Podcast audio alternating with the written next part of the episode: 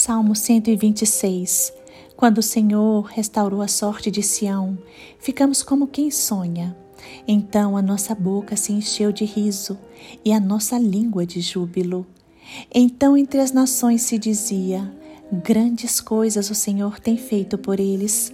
De fato, grandes coisas o Senhor fez por nós, por isso estamos alegres. Restaura, Senhor, a nossa sorte, como as torrentes no Neguebe.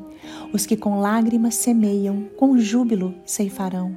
Quem sai andando e chorando, enquanto semeia, voltará com júbilo, trazendo seus feixes. Irmãos, o Salmo 126 traz a mensagem do que o Senhor Deus é capaz de fazer por nós quando realiza milagres. Ele é capaz de realizar milagres para aqueles que têm fé e acreditam na Sua palavra. O nosso Deus é o Deus que confunde os médicos, é o Deus que dá a última palavra sobre a enfermidade. Por isto, este salmo alegra os nossos corações e nos dá esperança.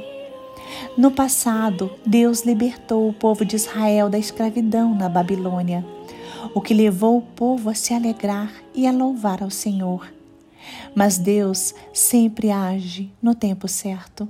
Ele age no seu próprio tempo, no Kairos, e não no nosso tempo, o Cronos.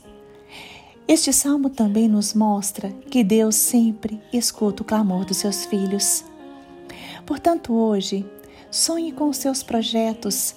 Sonhe com o cumprimento das promessas de Deus em sua vida. Seja sincero, tenha fé, acredite e ore.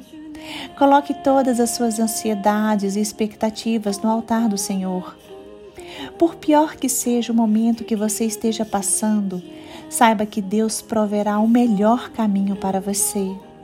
A bondade do Senhor não permite que as nossas lágrimas sejam derramadas em vão.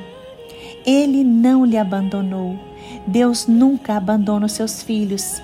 E cada provação que você passar, além de moldar o seu caráter e fortalecer a sua fé, também se tornará recompensa no caminho que o Senhor preparou para você. Tenha confiança, tenha paciência, Deus sabe tudo o que se passa, Ele controla tudo. Por isso, Ele lhe ampara, Ele lhe consola, Ele lhe fortalece, até que toda a provação passe e você possa cantar o hino da vitória. Lembre-se, tudo que você plantou e regou com amor e esperança renderá os melhores frutos no futuro.